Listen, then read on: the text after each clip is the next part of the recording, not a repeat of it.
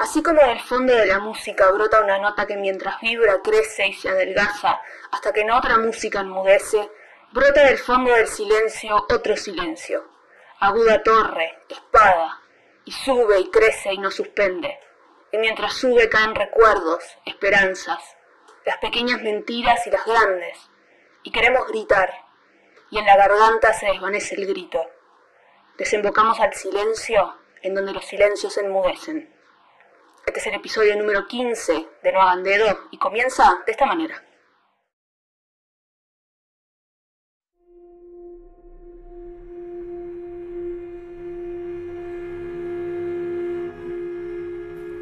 Emanuela Orlandi, nacida el 14 de enero de 1968 en el Vaticano, Italia, era hija de Ercole y María Orlandi. El padre era funcionario del Banco Vaticano, según algunas fuentes, o empleado de la Casa Pontificia, según otras, y la familia vivía dentro de la ciudad del Vaticano, en uno de los tantos apartamentos cedidos para los funcionarios y sus familias. Emanuela cursaba el segundo año de secundaria y aunque para el momento de su desaparición el año lectivo había terminado, continuaba yendo tres veces a la semana clases de flauta en la escuela Tommaso Ludovico da Victoria, que estaba conectada con el Pontificio Instituto de Música Sacra, y además también participaba del coro de la iglesia de Sant'Anna dei Palafrenieri en el Vaticano.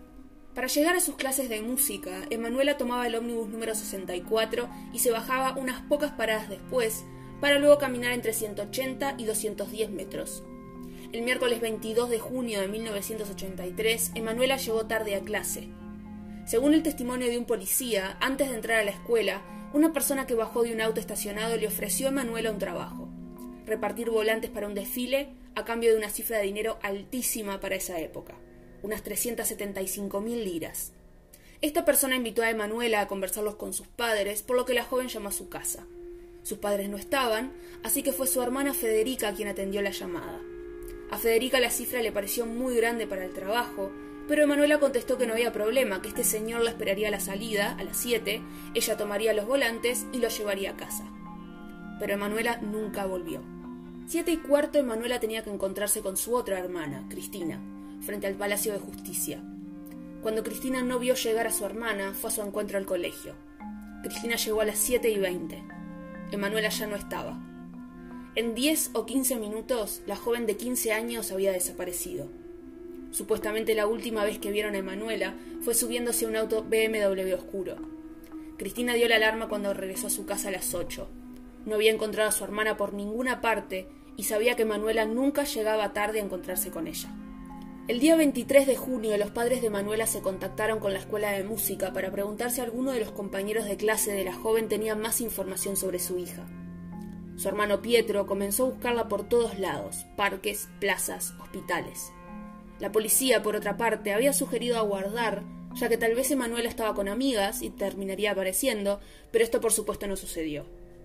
Emanuela fue declarada oficialmente desaparecida ese día. Durante los siguientes dos días se publicaron anuncios sobre la desaparición de Manuela con su foto y el número de teléfono de la casa de la familia Orlandi en los diarios Il Tempo, Paese Zera e Il Mensagero. El sábado 25 de junio a las 6 de la tarde, la familia Orlandi recibe una llamada telefónica de un joven que decía tener 16 años y que se llamaba Pierluigi. El joven informó que él y su novia habían conocido a la joven desaparecida en Piazza Navona esa tarde y proporcionó algunos datos sobre Manuela que eran compatibles con características de la joven italiana, la flauta, su pelo, los lentes que odiaba usar, junto con otros detalles. Según este joven llamado Pierluigi, Emanuela se había cortado el pelo recientemente y se había presentado como Barbarella. Además, había dicho que se había escapado de su casa y que estaba vendiendo productos Avon. Tres días después, la familia recibe otra llamada de un hombre llamado Mario, que decía ser dueño de un bar cerca de Ponte Vittorio, entre el Vaticano y la escuela de música. Este hombre dijo que una chica llamada Bárbara, una clienta nueva, le había dicho que se había escapado de su casa, pero que iba a volver para el casamiento de su hermana. Desde ese día se pueden encontrar pósteres con la foto de Manuela recordándole a la población italiana que la joven nunca regresó con su familia. Hay muchas teorías sobre lo que pudo haberle pasado a Emanuela, teorías que van desde lo más probable hasta lo más descabellado. La primera teoría que se manejó fue que Manuela había sido secuestrada por un grupo terrorista turco que pedía, a cambio del regreso con vida de la joven italiana, la liberación de Ali Mehmet Akka, el asesino turco que en el año 79 le disparó al Papa Juan Pablo II en un intento de asesinato. Como agregado, la familia Orlandi recibió una llamada telefónica anónima de un hombre con acento norteamericano 13 días después de la desaparición de Manuela, pidiendo la liberación de Acá, y en una segunda llamada agregando información personal sobre la joven. Según esta persona anónima, Emanuela había sido secuestrada solamente por pertenecer al Estado del Vaticano y daban un plazo hasta el 20 de julio para cumplir con las condiciones, algo que por supuesto no sucedió. El Papa Juan Pablo II le aseguró a la familia Orlandi que el periplo de Manuela se trataba de un caso de terrorismo internacional y la familia creyó en sus palabras. Creyó en que el Vaticano se estaba ocupando y que pronto resolverían el caso de Manuela y la traerían de vuelta a casa. Pero según Pietro Orlandi, se equivocaron. Lo único que hizo el Vaticano fue guardar un completo silencio. Por otra parte, en 2010, en una entrevista para la televisión turca, acá, además de decir que el intento de asesinato contra Juan Pablo II había sido organizado por el mismo Vaticano, declaró que Manuela había sido prisionera del Vaticano y que luego había sido enviada a un convento en Europa Central, donde vivía recluida como monja. Agregó también que la familia Orlandi podía visitar a la joven cuando quisiera, pero que Manuela no podía abandonar el convento. Esta teoría, así como todo lo sostenido por acá, se entiende como completamente falsa y sin sustento. Tal vez por la influencia de las películas o por vaya a saber uno qué, es imposible no nombrar a la mafia cuando se tratan casos criminales en Italia, y el caso de Manuela Orlandi no quedó fuera de la teoría mafiosa, todo lo contrario. Después del intento de asesinato a Juan Pablo II, el cuerpo de Roberto Calvi, presidente del Banco Ambrosiano, y que protagonizó uno de los escándalos financieros más importantes de la era moderna, y que además, vale aclarar, malversó fondos tanto del Vaticano como de la mafia, fue encontrado colgando de un puente en Londres. Su claro asesinato se atribuyó a la mafia como venganza por haberles hecho perder grandes cantidades de dinero.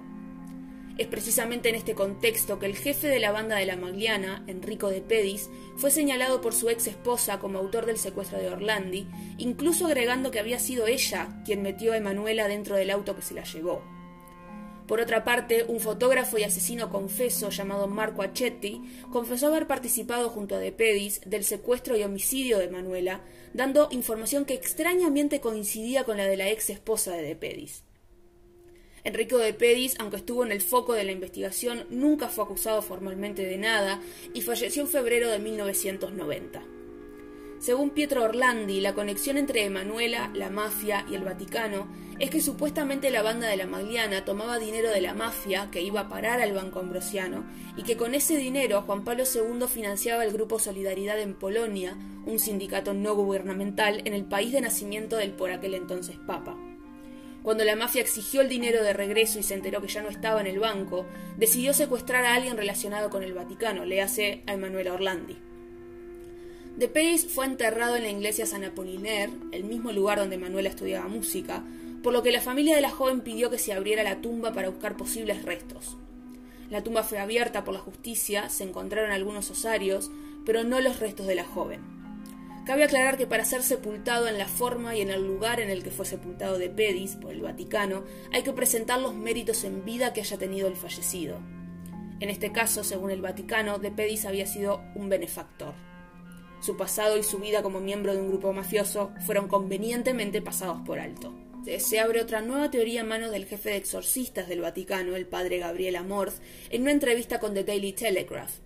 En esta entrevista, Amor dijo estar convencido de que ninguna de las teorías anteriores era verdad y que la razón por la cual Emanuela desapareció fue que había sido secuestrada y usada como esclava sexual en fiestas que se organizaban en el propio Vaticano. Una vez que se cansaron de ella, la asesinaron.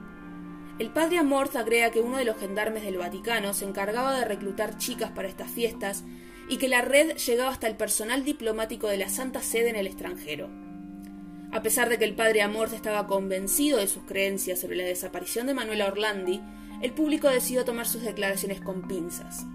De hecho, Pietro Orlandi descarta completamente esta teoría. Amorth falleció en el año 2016, el mismo año en el que la investigación de la desaparición de Manuela fue cerrada. Tres años después del cierre oficial de la investigación de la desaparición de Manuela Orlandi, la familia recibió una carta anónima en marzo de 2019, la carta contenía una foto de un ángel que se ubica sobre la lápida en memoria de la princesa Sofía y el príncipe Gustavo von Hohenlohe. La carta incluía una nota. busquen donde indica el ángel. Es así que la familia Orlandi elevó una petición a través de su abogada al Vaticano para abrir la tumba y el Vaticano les concedió autorización. Se resolvió abrir la de la princesa Sofía y además la de Carlota Federica de Mecklenburgo.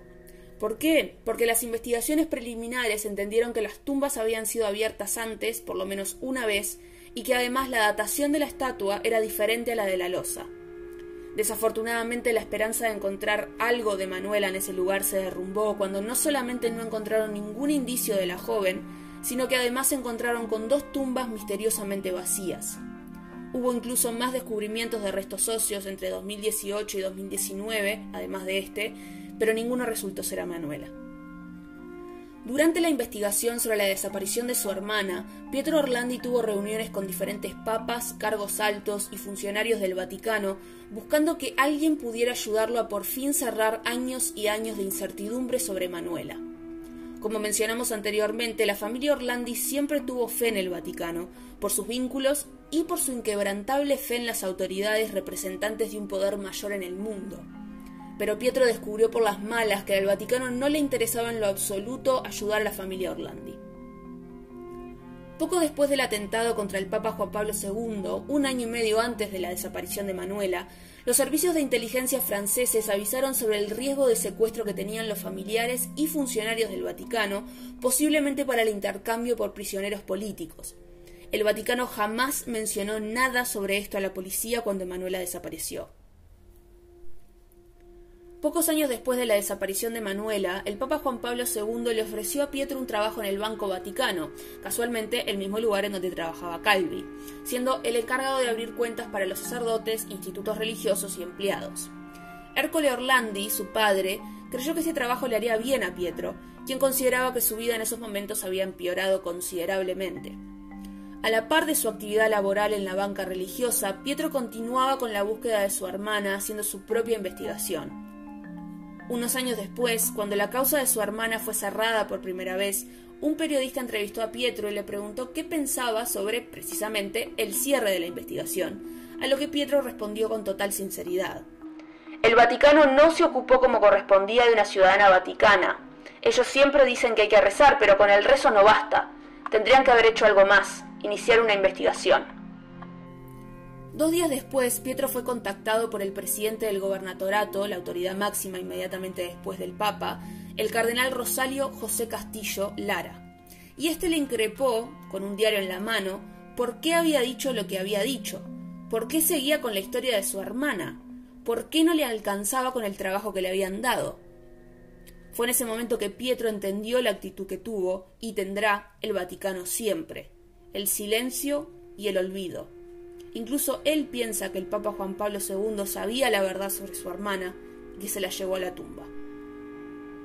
El advenimiento de otra autoridad papal no fue muy esperanzador que digamos. El Papa Benedicto XVI no dio ninguna señal positiva de que le interesara investigar el caso de Manuela y las solicitudes de Pietro para tener una entrevista con él fueron totalmente ignoradas, ya que esa historia era conocida, pero era un problema que pertenecía al otro pontificado. La tercera es la vencida, dicen. Con la llegada del Papa Bergoglio, Pietro Orlandi sintió que por fin alguien le prestaría atención al caso de Manuela, que por fin alguien se compadecería verdaderamente de una familia que buscaba respuestas hacía décadas, sobre todo basándose en las historias que pintaban al nuevo Papa como un Papa cercano a sus fieles.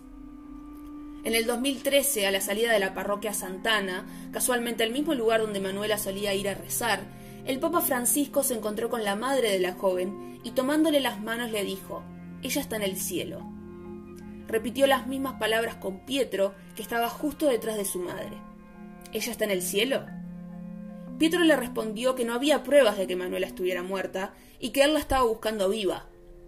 Estas fueron las únicas palabras que cruzó Pietro con el Papa Francisco, ya que sus pedidos para ser recibido por el pontífice nunca fueron aceptados. El caso de Manuela Orlandi continúa siendo uno de los casos de desaparición más enigmáticos de Italia y posiblemente del mundo. ¿Fue secuestrada por estar en un lugar equivocado en un momento equivocado?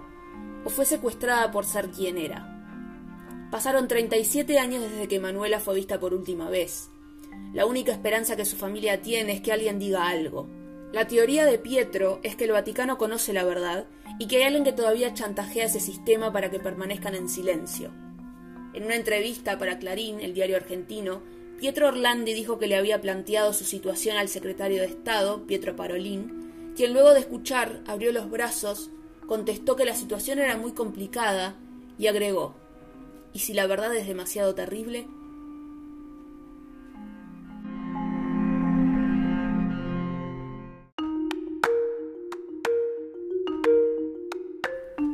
Gracias por escucharnos hoy. Pueden seguirnos en Instagram en nuagandedo-podcast, donde encontrarán información sobre este y otros casos. Nos vemos en el siguiente episodio.